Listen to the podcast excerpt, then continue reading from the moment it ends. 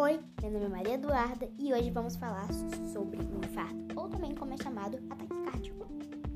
O que é o infarto do miocárdio?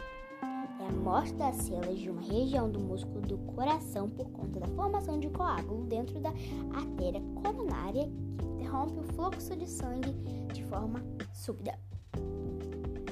Quais são os sintomas do infarto?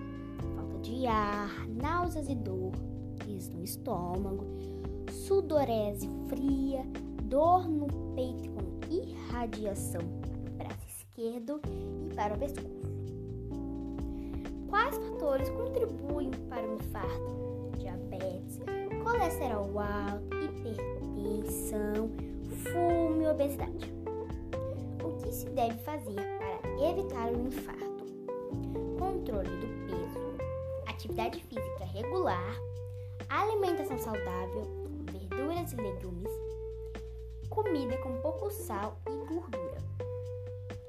O que fazer na hora do infarto? Ficar calmo e ligar para o SAMU 192.